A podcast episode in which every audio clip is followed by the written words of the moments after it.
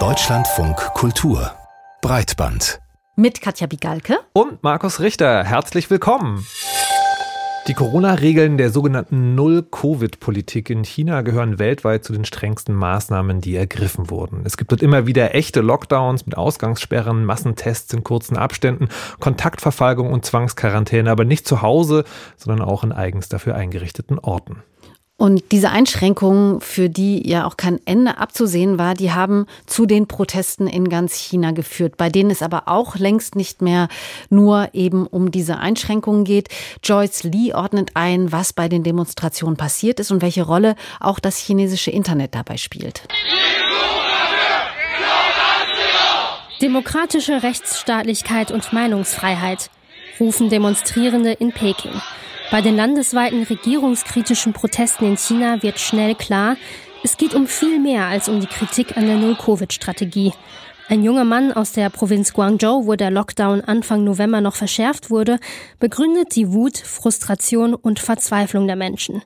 Er möchte unerkannt bleiben. Wenn die Menschen nicht selbst betroffen wären, es keine Auswirkungen auf ihr Leben und ihre wirtschaftliche Lage gäbe, dann hätten sie nichts gesagt. Aber die Lockdowns tauchen seit drei Jahren immer wieder auf. Sie konnten es nicht mehr aushalten.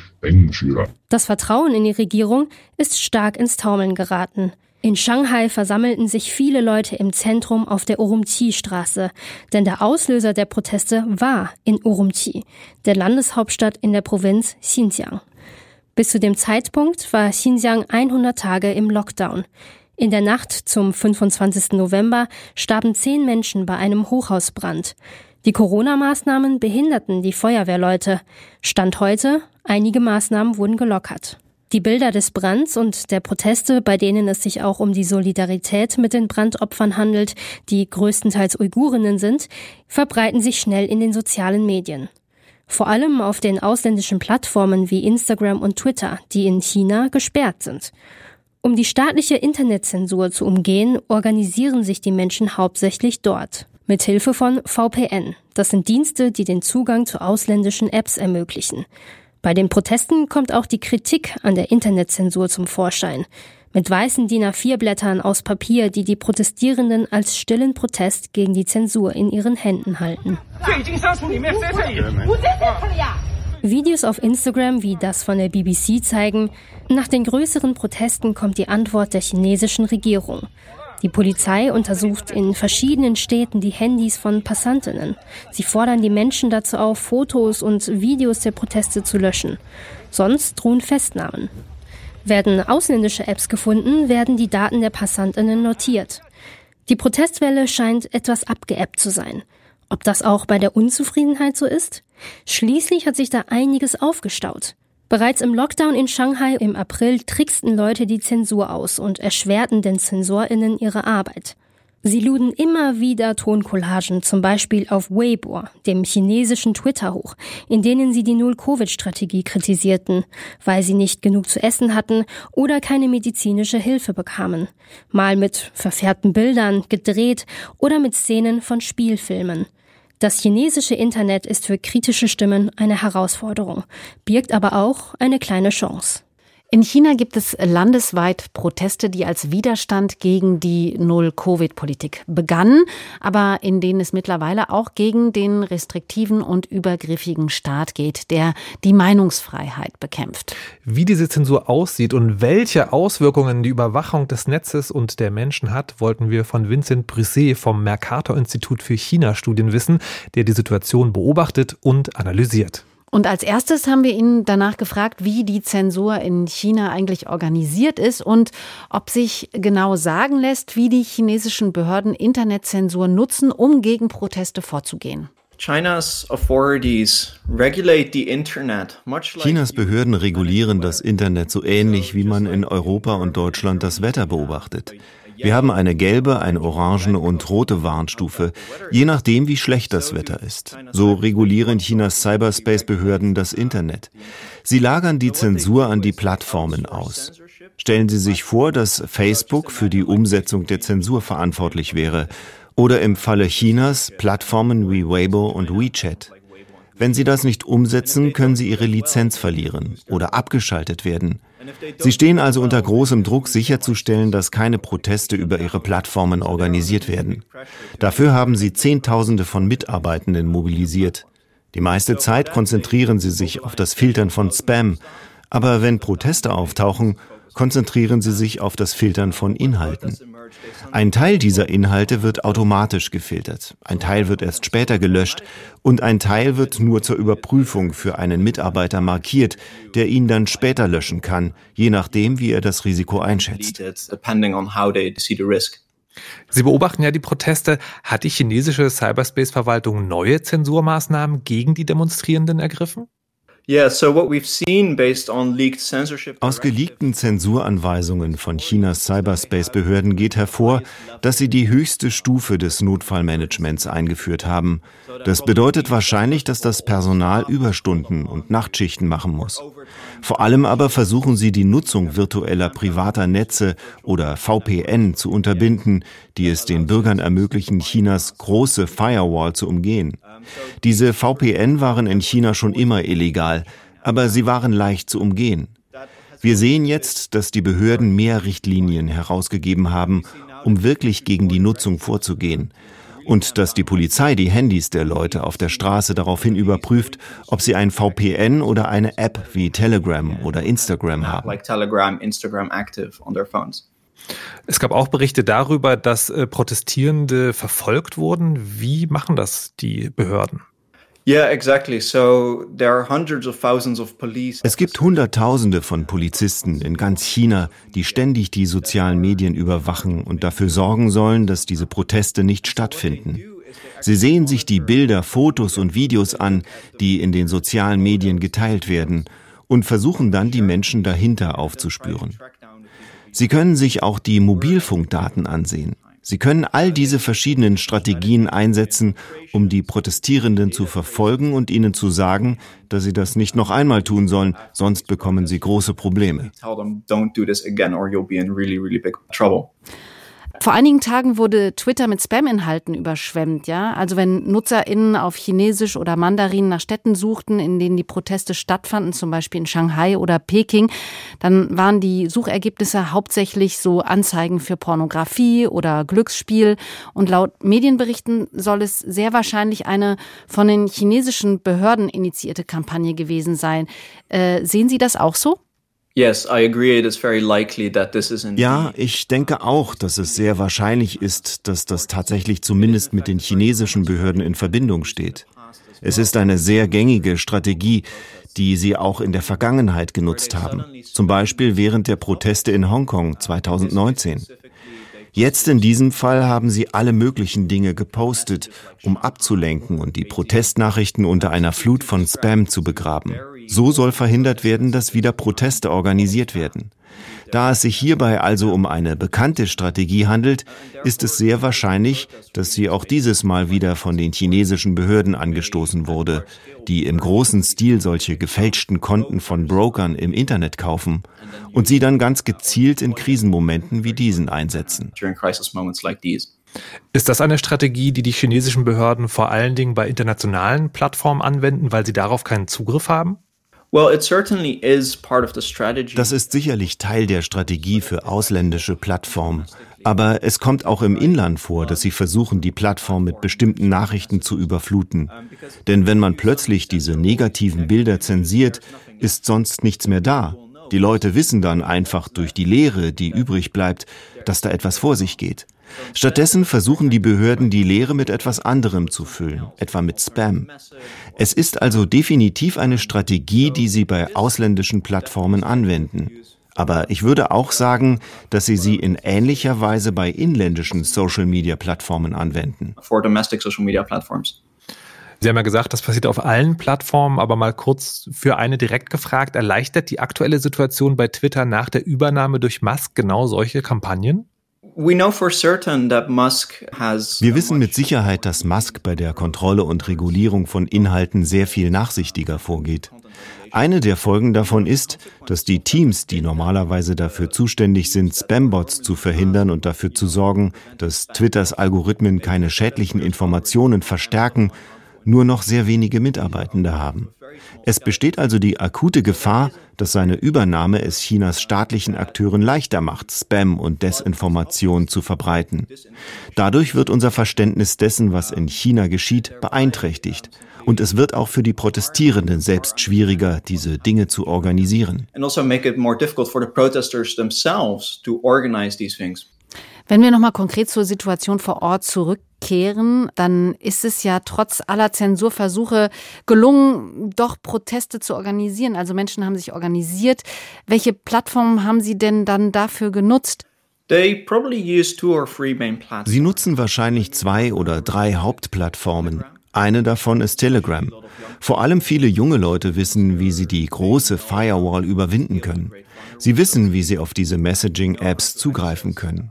Es gibt viele Gruppen für verschiedene Städte, um Proteste zu organisieren. Eine weitere Plattform, die sie häufig nutzen, ist WeChat. Ironischerweise hatten viele Communities während der Covid-19-Pandemie ihre eigenen Gruppen eingerichtet, um Infos über Corona-Maßnahmen oder Lockdowns zu verbreiten. Jetzt ermöglichen diese Gruppen es den Menschen, ihre Frustration miteinander zu teilen, was schließlich zu den Protesten geführt hat. Aber es handelt sich um personalisierte, verstreute Netzwerke. Und das macht es schwierig, etwas auf nationaler Ebene zu organisieren. Obwohl diese Proteste in ganz China entstanden sind, sind sie nicht einheitlich in den Forderungen und in den Protestslogans. Das macht es für die Protestierenden auch schwieriger, wirklich Veränderung auf nationaler Ebene zu erreichen, weil sie einfach zu zersplittert sind und weil jedes Mal, wenn ein Gruppenchat-Besitzer von der Polizei verhaftet wird, der Chat sofort geschlossen werden kann. Aber sehen Sie hier irgendwie eine Gewinnerseite, also entweder den Staat oder diejenigen, die versuchen, Zensur und Überwachung zu umgehen? Es sieht ganz danach aus, dass sich der Staat letztlich durchsetzen wird. Es ist sehr unwahrscheinlich, dass sich diese Proteste wirklich zu einer landesweiten Widerstandsbewegung entwickeln, die sich auch wirklich gegen die Kommunistische Partei Chinas aussprechen wird. Wenn das also Ihr Maßstab für einen Sieg ist, dann gewinnt der chinesische Staat hier sicherlich. Die Tatsache, dass diese Proteste trotz des immensen Risikos für die Beteiligten strafrechtlich verfolgt zu werden und trotz der Gewalt, die auch von der Polizei ausgeübt wird, zustande kommen, ist vielleicht ein Sieg, aber vielleicht ein Pyrrhus-Sieg für den Staat. Denn ja, er kann die Proteste kontrollieren, aber es hinterlässt sicherlich eine Delle im Image des chinesischen Staates und der chinesischen Null-Covid-Politik sagt Vincent Brusset vom Mercator Institut für China-Studien. Vielen Dank für das Gespräch. Und ähm, es ist ja tatsächlich schon so, dass es schon so ein paar sichtbare Dellen gibt, auch in der Null-Covid-Politik. In einigen Teilen der Städte Guangzhou im Süden Chinas und auch in Chongqing werden Corona-Absperrungen jetzt aufgehoben und Massen-PCR-Tests fallen auch weg. Und die für die Covid-Politik zuständige Vizeministerpräsidentin, die wird damit zitiert, dass China vor einer neuen Situation Situation und auch vor neuen Aufgaben stehe. Allerdings jetzt ohne dabei explizit die Null-Covid-Politik zu erwähnen. Und da sind sich dann andererseits ExpertInnen gar unsicher darüber, ob das jetzt ein Kommunikationskniff der Regierung ist und sich die grundsätzliche Politik vielleicht doch nicht ändert.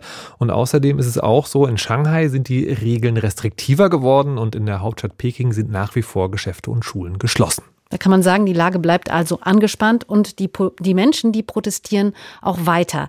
Und wir werfen gleich nochmal einen Blick darauf, wie Medien über die Situation in China berichten.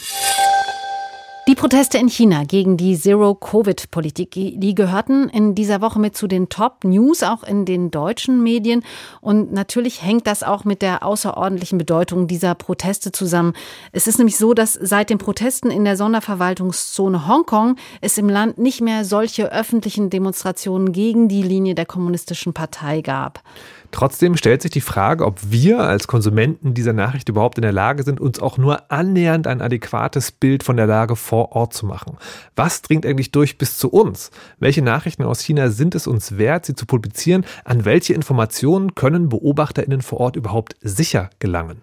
Das haben wir mit Xifan Yang besprochen. Die ist seit 2018 Korrespondentin der Zeit in Beijing und hat natürlich auch über die Proteste berichtet. Und unsere erste Frage an sie war, Interessiert die chinesische Zensurbehörde eigentlich, was sie und wie sie aus Peking berichtet? dass wir zum Beispiel dieses Gespräch mit ihr führen zum Beispiel? Das muss man ein bisschen ausdifferenzieren. Also die chinesische Zensurbehörde hier interessiert sich aktuell gerade nicht so für mich. Die haben andere Probleme gerade, nämlich waren in den vergangenen Tagen sehr stark damit beschäftigt, die Flut an Videos und Bildern natürlich in den sozialen Medien über die Proteste zu löschen und ähm, zu überlegen, wie sie jetzt äh, damit umgehen. Wer sich dagegen sehr wohl für mich interessiert, ist das chinesische Außenministerium in Peking. Die verfolgen die Berichterstattung der westlichen Korrespondentinnen und Korrespondenten sehr genau und natürlich interessiert sich auch der Sicherheitsapparat für uns, der mit äh, eigenen uniformierten, mit Beamten auf diesen ähm, Demonstrationen unterwegs ist und die auch ganz klar auf ihren Handys Listen haben von ähm, all den westlichen Korrespondentinnen und Korrespondenten, die denn da aufschlagen könnten. Also in Shanghai wurde ja ein Reporter der BBC für mehrere Stunden verhaftet, als er über die Proteste berichten wollte. Die Polizei soll ihn geschlagen und getreten haben. Und Sie selbst haben ja in den vergangenen Tagen auch über die Proteste in Peking berichtet und dort auch Demonstrierende begleitet. Wie bewegen Sie sich denn derzeit, wenn Sie für Ihre Arbeit unterwegs sind? Ja, wir machen uns alle gerade sehr, sehr große Gedanken um unsere Sicherheit. Da geht es nicht nur um unsere Sicherheit, da geht es um die Sicherheit unserer chinesischen Mitarbeiterinnen und Mitarbeiter, für die wir sehr große Verantwortung tragen. Und da geht es aber ganz vor allem um die Sicherheit der Menschen die wir interviewen wollen, die sind am meisten gefährdet. Ich bin hier mit äh, Akkreditierung unterwegs. Auch meine chinesische Mitarbeiterin ist akkreditiert, obwohl sie natürlich durch ihre chinesische Staatsangehörigkeit weitaus ungeschützter ist als ich. Ich bin deutsche Staatsbürgerin. Aber am allerriskantesten ist die Situation derzeit für die Menschen in China, die hier protestieren wollen. Aber unterscheidet sich Ihre Arbeit zu Zeiten, wo es nicht so dramatisch ist jetzt gerade, oder ist es einfach genau dasselbe wie immer? Man, es gibt den Druck, aber Sie müssen im Prinzip keine Befürchtung haben. Ähm, nein, es ist nicht so wie immer, weil das hier die ersten Proteste sind seit tatsächlich 89, muss man sagen, wo so viele junge Menschen explizit nicht nur regierungskritische Slogans rufen, sondern ja, es wurden ja in Shanghai zum Beispiel auch Slogans wie Kommunistische Partei abtreten, Xi Jinping abtreten gerufen. Hinter diesen Slogans stehen auch nicht alle Demonstrierenden. Das ist auch ein ganz, ganz wichtiger Punkt. Das waren nur wenige, die da so mutig waren. Aber ja, solche Rufe hat man einfach in China seit 1989 nicht mehr gehört und deswegen in, in entsprechend ernst nimmt das Regime auch, auch diese Proteste. Ein japanischer Kollege von Asian Nikkei in Tokio hat heute berichtet, die haben einen Kader zitiert, der gesagt hatte, diese White Paper Revolution werden wir innerhalb von zehn Tagen auslöschen. In den sozialen Netzwerken und auch in den Medien tauchen ja derzeit Bilder von Demonstrierenden auf, einerseits aber auch Videos von Drohnen. Ähm, da wird die Polizei in Corona-Schutzanzügen gezeigt. Damit wird ja auch so ein bisschen ein Eindruck einer Dystopie erweckt. Ähm, würden Sie äh, aus Ihrer Betrachtung sagen, dass das der Lage vor Ort gerecht wird? Ja und nein. Ja, in dem Sinne, dass diese Szenen natürlich passieren.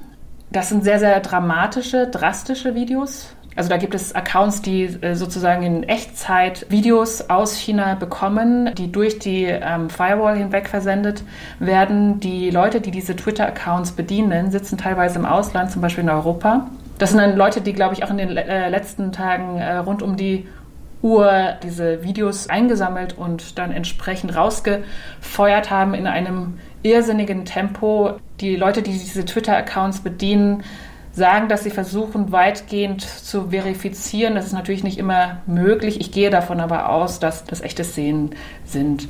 Trotzdem, wenn wir jetzt sagen, wir haben heute an einem Tag 200, 300 neue Videos aus China gesehen, spricht das dann für das ganze Land? Nein. China, wissen Sie auch, hat mehr als 150 Millionen Städte mit über einer Million Einwohner. In fast jeder Provinz ist die Corona-Lage anders. Äh, jede Provinz wie, wird auch trotz Xi Jinpings Machtkonzentration wie ein eigenes Fürstentum regiert. Das heißt, die Situation unterscheidet sich extrem von Region zu Region. Und natürlich ist nicht das ganze Land eine einzige Dystopie zurzeit. Auf diesen Bildmaterialien, die man sehen kann, werden auch, sind auch Protestierende zu sehen, auf dem diese auch identifizierbar sind. Bringen die Medien die diese Bilder dann weiterteilen, diese Menschen noch mal mehr in Gefahr? Ist das verantwortungslos, das so weiterzugeben? Das ist ganz schwierig. Ähm, ich war ja am Sonntagabend vor Ort bei den Protesten hier und ähm, da ist etwas ganz Besonderes passiert, nämlich da wollten viele junge Menschen auf einmal reden. Es war in den letzten Jahren ja zunehmend so, dass überhaupt niemand mehr in China mit einem sprechen wollte, äh, teilweise auch nicht mehr anonym. Also es ist enorm schwierig geworden, in China überhaupt noch Interviews zu führen, weil die Menschen einfach so viel Angst haben. Und äh, an diesem Sonntag war das anders. Die Leute wollten gesehen werden, die wollten auch fotografiert werden, ähm, die wollten auch, dass die Welt von diesen Protesten mitbekommt. Es geht nämlich tatsächlich äh, vielen jungen Menschen nicht nur um Covid-Frust. Ja, also natürlich waren die Brände in Urumqi ein Auslöser. Natürlich hat das äh, die Menschen in China schockiert und empört, aber dahinter steckt auch noch viel mehr. Die, die tieferen Gründe sind, dass viele äh, junge Menschen, äh, nicht nur junge Menschen, auch natürlich ältere, sehr frustriert sind über die politische Entwicklung im Land, ja, über die sogenannte Kaiserkrönung Xi Jinpings auf dem 20. Parteitag. Dazu kommt noch hinzu, dass viele junge Menschen gesehen haben, wie im Iran mutige Frauen, ausgerechnet die Frauen auf die Straßen gehen. Ähm, die jungen Menschen haben gesehen, dass bei der WM in Katar die Fans keine Maske tragen müssen. Also da kommt ganz, ganz viel zusammen. Und dazu kommt noch die Jugendarbeitslosigkeit und die wirtschaftliche Lage und so weiter. Und dass man seit drei Jahren nicht mehr ins Ausland reisen kann. Also am Sonntag wollten die jungen Menschen gesehen werden. Und ich denke auch, das ist wichtig und gut, dass wir jetzt darüber berichten. Und wenn man die Menschen nicht gerade mit, mit Gesicht sieht, sondern wenn da noch eine Maske davor ist oder ähm, der Hoodie weit ins Gesicht gezogen, ähm, finde ich das einen okayen Umgang. Jetzt sieht man aber, dass dieses kurze Fenster, was da am Sonntag, am Wochenende aufgegangen ist, dass sich das gerade wieder beginnt zu schließen. Also am Montag hat ja die Polizei schon angefangen mit ihren eigenen, anhand äh, von GPS und ihren eigenen Bildern und Videos, die sie aufgenommen haben, ähm, Leute zu identifizieren. Am Montagnachmittag haben die ersten Demonstranten ähm, Anrufe von der Polizei bekommen, wurden dann sukzessive darauf am Dienstag und Mittwoch zum Teetrinken eingeladen oder schon am Telefon eingeschüchtert. Und jetzt merkt man, dass, also jetzt geht es gerade vielen Journalisten und äh, Korrespondenten hier im Land so, dass die Menschen dann zugesagte Interviews schon wieder zurückziehen und jetzt eben doch sich um ihre eigene Sicherheit fürchten. Und in diesem Moment muss man das als ausländischer Journalist auf jeden Fall auch respektieren.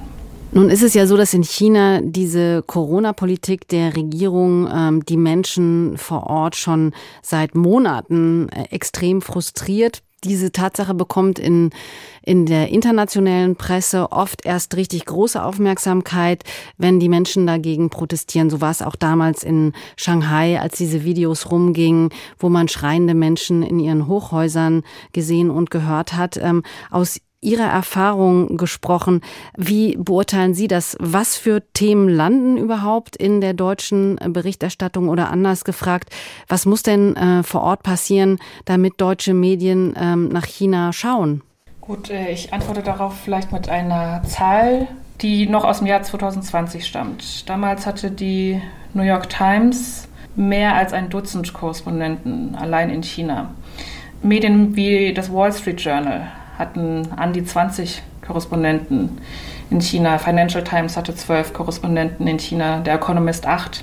Und die meisten deutschen Medien sind hier mit ein bis maximal zwei Korrespondenten unterwegs. Das heißt, die deutschen Medien sind schlicht und einfach nicht in der Lage, die Entwicklung in diesem Land ordentlich abzudecken nicht in der Lage, die Entwicklung abzudecken, so das Fazit der Zeitkorrespondentin Xifan Yang zur China-Berichterstattung deutscher Medien im Allgemeinen, aber auch speziell in dieser aktuellen Situation, auf die wir trotzdem versucht haben, ein kleines Licht zu werfen. Und ein kleiner Nachtrag vielleicht noch. Es gab ja im Zuge eben auch gerade der Berichterstattung von manchen Menschen diese, diese Gleichsetzung von, aha, wenn man hier auf die Straße geht in Deutschland, da wird man Querdenker geheißen und dort ist es auf einmal der Wiederkampf, der Widerstand gegen den oppressiven Staat. Aber das sollte man vielleicht nochmal sagen, es ist nicht das Ganze selbe und das, das eine schon deswegen, weil sich eben zwischen den Regeln, glaube ich, auch ganz wichtige Unterschiede auftun und andererseits auch wegen der Art und Weise, wie mit dem Widerstand umgegangen wird, oder? Ja, auf jeden Fall. Also die Maßnahmen sind natürlich ganz andere in China als die, die wir hier erlebt haben. Und auf der anderen Seite würde ich halt immer sagen, ähm, geht es ja letztendlich auch nicht unbedingt nur darum, ähm, hier Maßnahmen irgendwie zu vergleichen, sondern es geht ja darum, dass hierzulande jeder das Recht hat, mit den meisten Meinungen jedenfalls auf die Straße zu gehen und zu demonstrieren und in China das eben nicht der Fall ist. Und das ist der große Unterschied. Und das wäre jetzt mein kurzes Fazit dazu. An dieser Stelle beschäftigen wir uns jetzt mit Computerspielen. Das machen wir oft in Breitband, aber die Perspektive, die das österreichische Künstlerkollektiv Totally Refusal in Sachen Games einnimmt, die ist nochmal eine etwas andere. Die Arbeit dieser Künstler besteht nämlich darin, Open-World-Spiele quasi virtuell auseinanderzunehmen. Diese Spiele, die mit steigender Computerleistung auf den ersten Blick ja immer realistischer und immer komplexer geworden sind, sind nämlich auf den zweiten Blick gar nicht so vielfältig, wie sie eigentlich scheinen. Ja, und genau hier guckt Total Refusal hin und interpretiert die Spiele dann so nochmal ganz neu. Und das wird dann hochpolitisch und auch kontrovers, aber auch sehr unterhaltsam. Philipp Adelt hat die Künstler getroffen. Wir hören eine pazifistische Performance. Wir sehen vier Soldaten, schwer bewaffnet, die in einer Häuserschlucht auf einen Betonklotz ballern. Die Soldaten sind im Computerspiel Tom Clancy's The Division, einem dieser gewaltverherrlichenden Ballerspiele, wie es manche nennen würden. Andere sagen einfach Multiplayer-Shooter. Gesteuert werden sie von Mitgliedern des Künstlerkollektivs Total Refusal aus Wien. Der Betonklotz, auf den sie ballern, wird durch die Einschusslöcher zu einer abstrakten Skulptur für den Frieden geformt. Später ist der Klotz sogar physisch nachmodelliert in einer Ausstellung zu sehen. Total Refusal, das sind fünf Künstler und eine Künstlerin, die sich politisch kritisch mit Computerspielen auseinandersetzen. Treffen mit Robin Klengel und Michael Stumpf in einer kleinen Eigentumswohnung in Wien.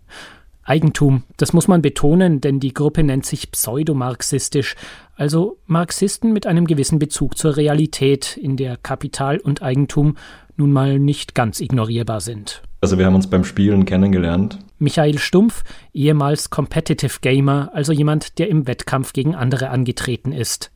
Er hat also Erfahrung im Umgang mit Shootern.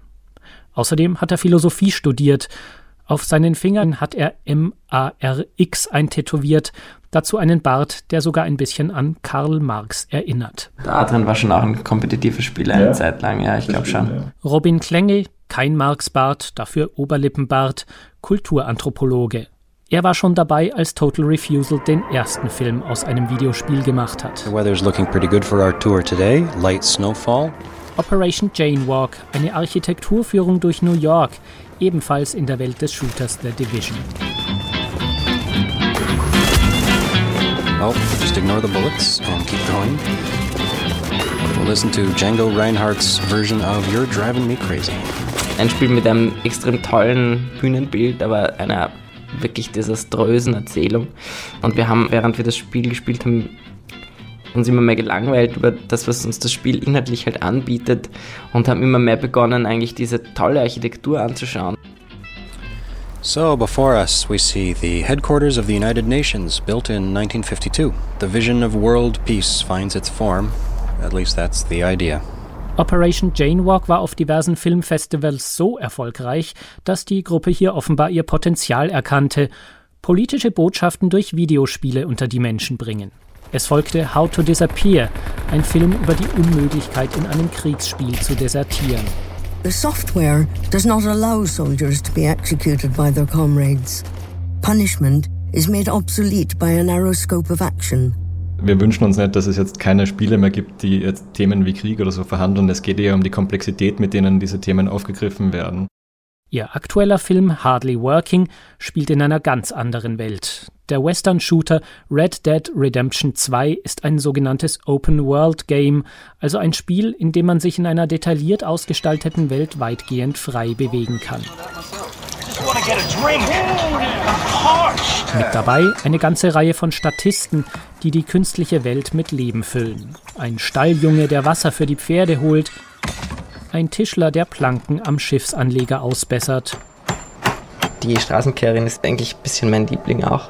Was, was sehen wir? Also wir sehen halt die Straßenkehrerin, wie sie kehrt.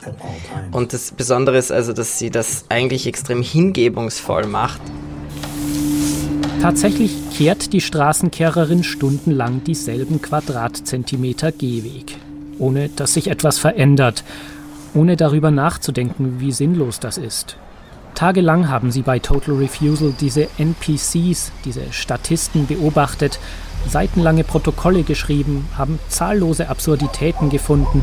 In this time he does not work, consume or even sleep to regenerate his workforce. Und sie haben die Arbeitswelt, die im Spiel gezeigt wird, im Sinne der Wirtschaftstheorie von Karl Marx interpretiert. His idleness is a gesture more radical than you might think. In capitalism, a worker's time belongs to the person who bought it. To the employer, idle laborers aren't just lazy, they are stealing time. Konzentriert auf 20 Minuten Film wirkt alles auf einmal so sinnlos. Futter holen für die Pferde, die es nicht fressen, jeden Tag die Nägel in dieselben Planken schlagen. Arbeit um der Arbeit willen. Arbeit als einziger Lebensinhalt. Nur manchmal zeigt sich ein Ausweg, ein Glitch, ein kleiner Fehler im Programm. Zum Beispiel dann, wenn der Besen der Straßenkehrerin wie von Geisterhand verschwindet.